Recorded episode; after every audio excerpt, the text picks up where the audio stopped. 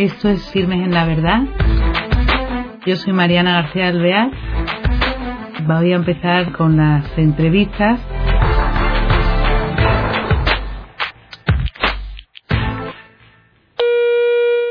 Hola queridos oyentes del programa Firmes en la Verdad. De nuevo con ustedes y encantada de compartir este tiempo. Hoy tenemos un invitado al otro hilo del teléfono que yo creo que les va a encantar él es eh, Daniel Arasa, nació en Tortosa en 1944, es periodista, profesor de universidad, eh, ha estado 26 años, ha sido redactor jefe de Europa Press en Cataluña, ha trabajado en otros medios de comunicación, así como en la organización de muchos eventos en línea de defensa y promoción de la familia, de la vida y la educación. Colabora en la actualidad, además de ser profesor, en distintos medios de comunicación y ha publicado mm, como una veintena de libros, sino que él me corrija luego. Y bueno, es autor, que por eso hoy lo tenemos con nosotros, de un libro que se llama Cristianos entre la persecución y el mobbing. Y creemos que es muy interesante el tema del que trata, muy actual, y por eso queremos que nos introduzca Aparte que después seguramente compraremos el libro, Daniel. Me alegro mucho estar con ustedes. Muchas gracias. Mira, lo primero de todo antes de empezar, este título que utilizas una palabra que se llama mobbing, quería yo que explicaras un poco por qué la utilizas en inglés y a qué te refieres con eso. Sí, mira, eh, nosotros decimos a veces que la gente está hostigada, que le crean problemas, que le dificultan, que le, acechan. Eh, decimos que una persona al trabajo le, le someten a mobbing cuando le ocurre esto, que no le, no le ascienden, le pegan broncas, le ponen dificultades, siempre le dan todas las culpas, siempre le, le, ponen una situación que sea incómoda. Esto es el mobbing. Pues lo mismo hago la traslación a lo que nos ocurre a los cristianos en Occidente. Es decir, eh, el libro se titula Entre la persecución y el mobbing. Hay una serie de países, de lugares del mundo, en el que los cristianos son claramente perseguidos, incluso con peligro, bueno, con peligro y con la muerte, con encarcelamientos, con marginación radical y absoluta, con dificultades enormes para poder subsistir. Esto es clara persecución. En nuestros países, concretamente en España mismo, pero en general en Occidente, este peligro en principio no lo hay. Los que vamos a misa, por poner ejemplo, normalmente no nos obstaculizan ni nos ponen ningún problema. Sin embargo, ¿cuántas veces estamos sometidos a escarnio, a burla, por ejemplo, en medios de comunicación o en el teatro o en el cine. ¿Cuántas veces se ve claramente que a, las entidades cristianas se les ponen problemas? ¿Cuántas veces se comprueba que se quieren cambiar calles o nombres de, instituciones para que no sean cristianas? Todo esto lo vemos sistemáticamente y luego, si queréis, lo desarrollo un poco más, ¿no? Y esto es este mobbing al que estamos sometidos y que intento darlo a conocer porque es que mientras la persecución, aunque los medios en España casi siempre lo silencian, dicho sea de paso, lo silencian, pero es más identificable, esta otra hostilidad, que es más pequeña pero es continuada, no suele decirse, pero sin embargo es activa y profunda. Muy bien. Entonces, aclarado esto, eso que tú divides un poco en tu libro esa violencia contra la religión de los cristianos, pero cuenta un poco datos porque son muy tremendos, ¿no? no, es que fíjate que el libro, digamos, tiene un poco el objetivo, primero, darlo a conocer. Sí, porque está muy silenciado. Denunciar el silencio. Sí. Silencio de los gobiernos, silencio de las determinadas instituciones, silencio de los medios de comunicación ante lo que está ocurriendo. Mira que se calcula que cada año aproximadamente mueren unos 100.000 cristianos, 100.000, que no, es poca cosa, significa uno cada cinco minutos, 100.000, por violencia, por persecución religiosa en el mundo. Cristianos en su mayoría católicos, aunque no todos, también hay, también hay protestantes, ¿eh? también. Pero 100.000 y, o sea que prácticamente el 75% de los que mueren en la actualidad por persecución religiosa son cristianos. Esto en los medios no se dice. es una emergencia humanitaria. pensemos de cualquier otra cosa que mueran o que se, se mate a 100.000 personas al año, de lo que sea. Estaríamos que saldría continuamente el gran escándalo. Esto, silencio absoluto en relación con esto. Hay países en los que las matanzas son continuas. A poner un ejemplo en Nigeria. Nigeria es un país que el sur es básicamente cristiano, el norte es básicamente musulmán, aunque están también mezclados, o sea, no es que estén al 100% unos cristianos y otros musulmanes. Pues muy bien, allá se ha creado una organización que se llama Boko Haram, que es una organización terrorista, mm. que se dedica a matar, pero matar continuamente. están en misa los domingos cristianos o en la respectiva, eh, digamos, confesión protestante que hagan su, su oficio, bueno, allí se presenta, se presenta, o envían un coche bomba, ¡pum! 30 muertos, 80 heridos. Bueno, esto no es que haya pasado una vez, ha pasado unas cuantas veces ya, ¿no? y esto prácticamente no se sabe, en Europa, en España, no se sabe. Sí, porque no hay difusión. que romper este silencio. Claro, sí, sí. Es que, mm, como tú dices, si fueran mm, de otro tipo, eh, en otro tipo de personas, ¿cómo redundarían los medios? Estarían todo el día, pero, pero esto no, no, para nada. Esto, esto es sistemático. Con otro sería Mm, sería pues continuo, ¿no? Ahora voy a poner un pequeño ejemplo que quizás nuestros oyentes recordarán. Hubo un disidente chino, en la República Popular China, hubo un disidente que era un hombre ciego, que, fue perseguido, que llegó a la embajada americana. Muy bien, está bien que se informara de esto. Pero durante varios días, la prensa y las televisiones mundiales hablando de este disidente que era perseguido por el gobierno chino y que al final pudo ir a la embajada americana. Está bien. Pero claro, en la misma China, país comunista, hay centenares de miles, en realidad millones de cristianos que son hostigados y perseguidos. Y en muchos casos, sobre todo los obispos, los sacerdotes, los catequistas, es decir, los más comprometidos, en, con peligro de muerte clarísimo, o de estar internados en los que llaman ellos laogais, que son estos campos de internamiento, que estos desaparecen y nunca más se sabe de ellos. esto hay miles. Sin embargo, esto la prensa no sabe. ¿Qué está pasando, no? O, te voy a poner un ejemplo, si me permites, de Occidente, que liga un poco con, con lo otro, con lo del, lo del En Barcelona, bueno, primero en Girona, luego en Barcelona, se hizo una obra de teatro titulada 42 maneras de matar a un cura. Eso puede parecer una broma, claro que es una broma. Pero imaginemos que en lugar de la palabra cura pongas palabra homosexual, pongas negro, pongas mujer, pongas eh, transexual, pongas judío, pongas musulmán. Que cada uno de nuestros oyentes se vayan pensando. Es decir, 20, 42 maneras de matar a una mujer. No, evidentemente, pero tú eres mujer, no es que yo quiera matar mujeres, ¿eh? Nos entendemos. Sí, sí, ¿Eh? sí. Pero el Instituto de la Mujer, los respectivos organismos de, de las comunidades autónomas, de los ayuntamientos, que puede ser, incluso algún caso se da con 20 años de cárcel uno que hizo algo así, ¿no? Entonces, eh, o pongamos un homosexual con, con lo que ocurre. Entonces, esto que lo pasas al caso de un cristiano, en este caso de un sacerdote, ah, esto es igual, porque está, por supuesto que es una broma. Sí. Sí, sí, ah, o todos blancos o todos negros, digamos, ¿no? Sí. Si tratamos a todos igual, bien, si no, no es lógico lo que, que, se explique de esta manera. Y otra cosa, eso, tú diferencias de la persecución que hay en el cristiano con violencia en parte del mundo y después explicas también esto que estás enumerando un poco, la persecución, entre comillas, hostilidad el mobbing este de manera civilina, pero que va calando y calando ¿eh? en la por sociedad. Ejemplo, estas cosas se van haciendo y que no, casi no nos damos ni cuenta que se van produciendo. Mira, el gobierno asturiano ha dicho que quiere liquidar, que quiere que desaparezca la Navidad. Sí. Que la verdad que me refiero a las escuelas, a que sean vacaciones de invierno o vacaciones de primavera, nada de Navidad y Semana Santa. Por poner un ejemplo, hombre, ¿qué significa? Que cualquier referencia religiosa, porque Navidad y Semana Santa lo son, que desaparezca. Aunque hayan sido así durante toda la vida, que siempre, independientemente uno sea creyente o no creyente, toda la vida se han dicho de Navidad, toda la vida se han dicho, y está en función de la Navidad y de Semana Santa. Pues nada, querer erradicarlo. O cambiarles nombres de escuelas o de, o de calles. ¿eh? Voy a ponerte un ejemplo de Barcelona, bueno, te podría un montón, te podría poner, pero te pongo uno, en Barcelona, una, eh, una calle que se llama, no te lo digo en catalán, pero es igual, Mare del Coll, significa Virgen del Coll, es igual, el nombre de una virgen, tanto da eh, lo que sea. Nombre de virgen, porque era el camino que desde hace siglos va a una ermita de la Virgen, que tiene siglos, eh, tiene seis siglos concretamente.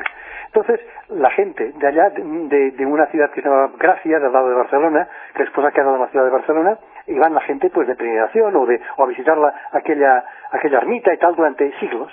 Y después, al urbanizarse todo esto, pues quedó una calle que llaman de la Virgen del Col. Pues bien, querían cambiarlo por el nombre, en este caso, unas feministas por el nombre de una mujer no tengo nada contra la mujer esta, ni los feministas, lo que hagan lo que quieran, pero cambiar el nombre de la Virgen esta para por, el, por otro, cuando es una calle que lleva, que, o sea, un lugar que tiene un montón de siglos, que la gente lo ha hecho siempre así, ¿por qué? Pues para quitar un nombre religioso más. Es decir, cosas estas a montones que se hacen. Por ejemplo, también lo de limitar, eliminar los crucifijos de las escuelas, ¿no? Los crucifijos de las escuelas, exacto. Los conciertos escolares, ponerles, poner dificultades a las escuelas concertadas, porque en el fondo la mayoría son escuelas relacionadas con, con, el, con la iglesia o con entidades cristianas, para ver si así las van, las van liquidando vas siguiendo nombres de escuelas, por ejemplo, ahora que has dicho escuelas, bueno, eh, yo conozco varios nombres de escuelas, una que en Barcelona se llamaba Juan 23, ahora se llama Rosa de los Vientos, otra que se llama San Juan, le llaman Rambleta del Clot, es decir, cosas,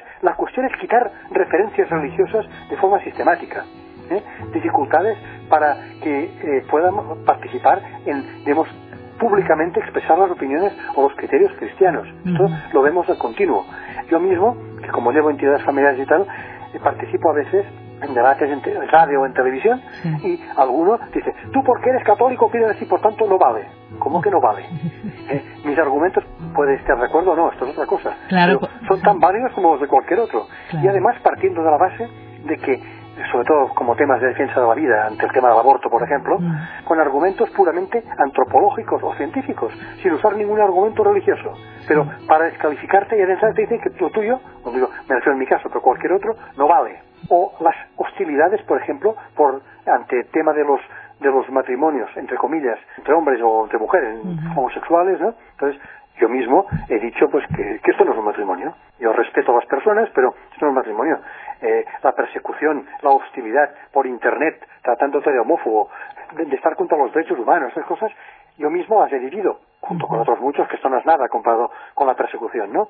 Pero has visto muchas, muchas cosas de este tipo y muchas veces no nos damos ni cuenta, pero sin embargo, esta hostilidad la tenemos. Eh, baste, por ejemplo, otro caso, ya, me voy a Inglaterra para que no sea solo España. Una azafata de British Airways, la principal compañía aérea británica, expulsó, despidió una azafata porque llevaba una cruz en el cuello, pero resulta que había azafatas musulmanas que llevaban el velo, el pañuelo en la cabeza, y a estas se las aceptaba cosas de este tipo que parece una tontería, pero cuando vas sumando unas y otras y otras y otras, ves claramente cómo hay un intento de marginación.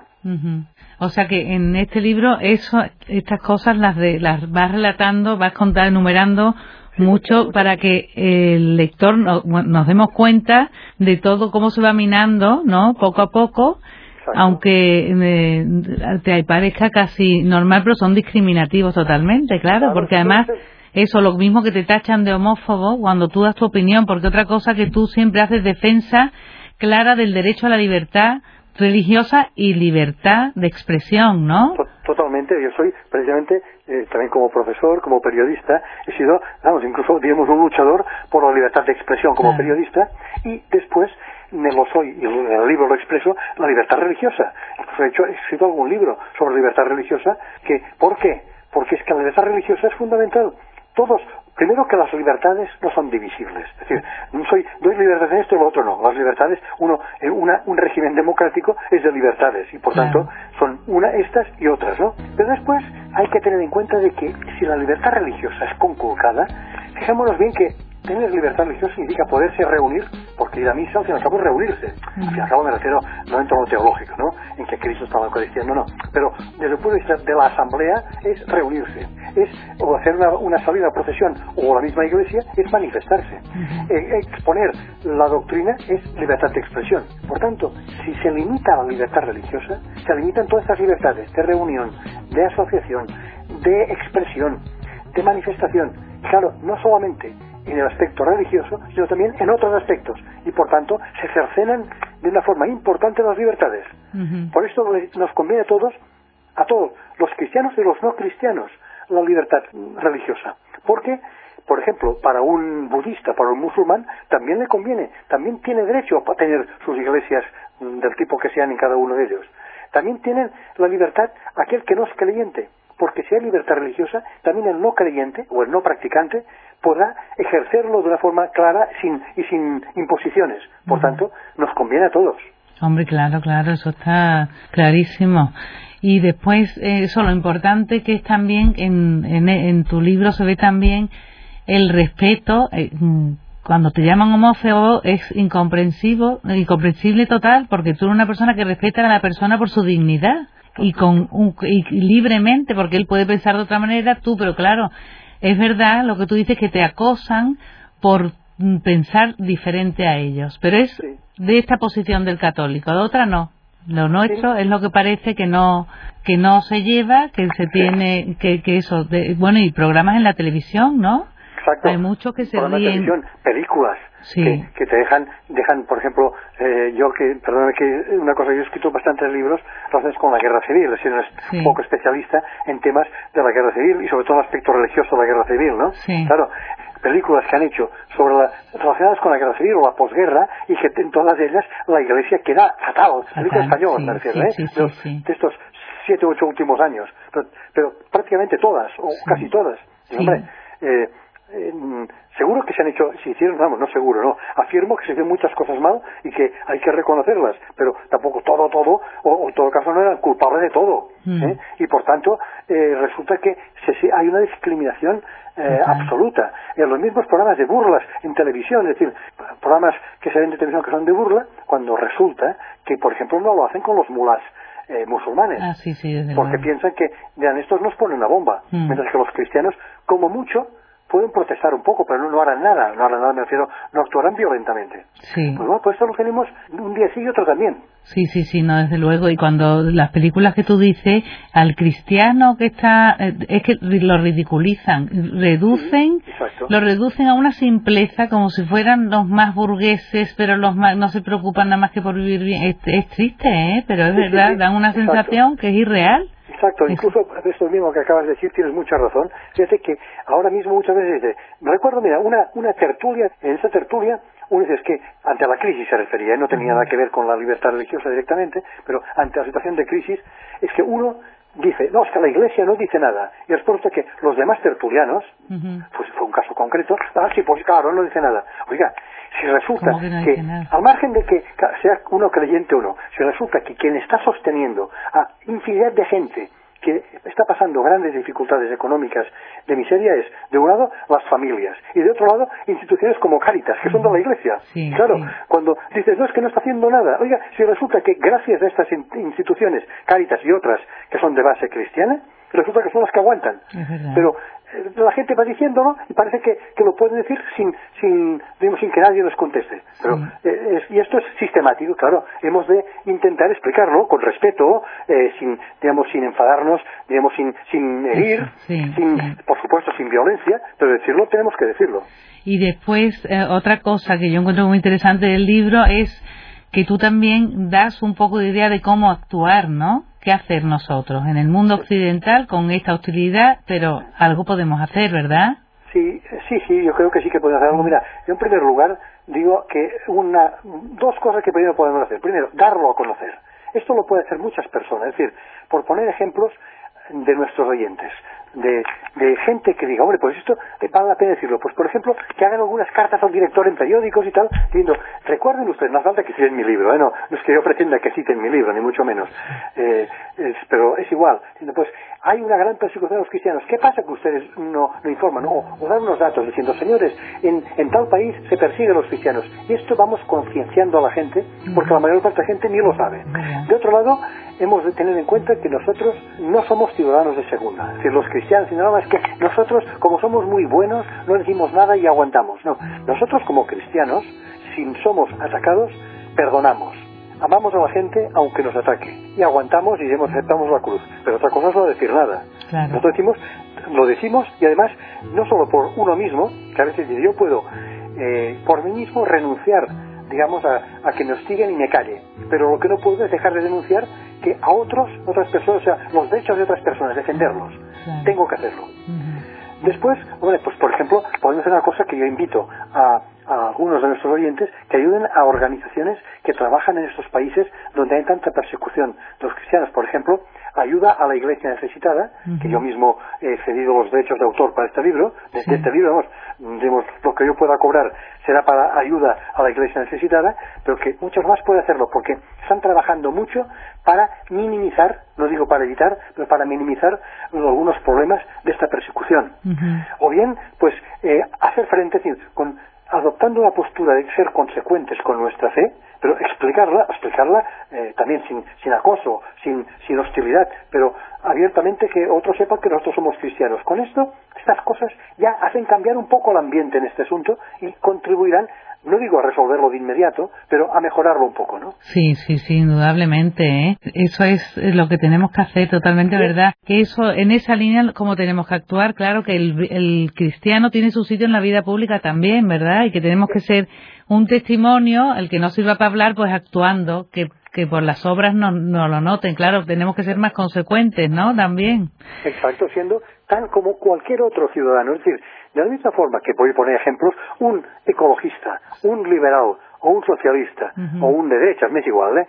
de que por sus principios, por defender sus principios, participa en la vida de la sociedad, un cristiano, por sus principios, que no están, no están reñidos con otros, puede estar presente en la sociedad. Es decir, por ejemplo, ¿qué os diré yo? Eh, dos cosas actuales, por ejemplo, el problema del aborto, incluso con unas leyes monstruosas sobre el aborto, o la miseria derivada de la crisis. Un yo cristiano, quiero participar en la vida pública de la manera que sea, puede ser la política o no. Bueno, la vida pública no es solo la política. Una entidad social también es una vida pública, ¿no? Participar de forma que pueda contribuir, aunque sea un poquito, a resolverlo o a mejorarlo. Bueno, pues estás haciendo algo muy positivo y ninguno de nosotros debería quedar al margen. Cada uno en su sitio, ¿eh? es decir, no todos tienen por qué ir al mismo sitio y pensar todos igual.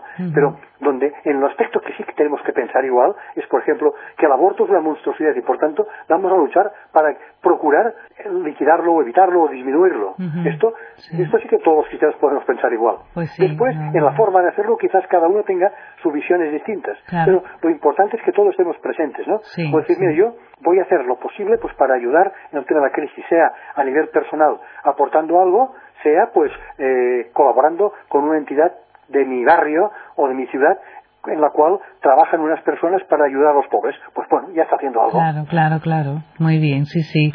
Daniel, pues se nos acaba el tiempo, pero ha sido interesantísimo, ¿eh? Daniel, bueno, ya muchísimas gracias a ti, ¿eh? Ya leeremos tu libro. Muchas gracias. Buenas Adiós, tardes. buenas tardes. Bueno, queridos oyentes, aquí lo dejamos, que se nos va el tiempo. El libro, desde luego, es muy interesante y tenemos que pensar que las pautas que nos da Daniel son fundamentales. Tenemos que cada uno aportar nuestro grano de arena a nuestro alrededor. Hasta el próximo día. Gracias.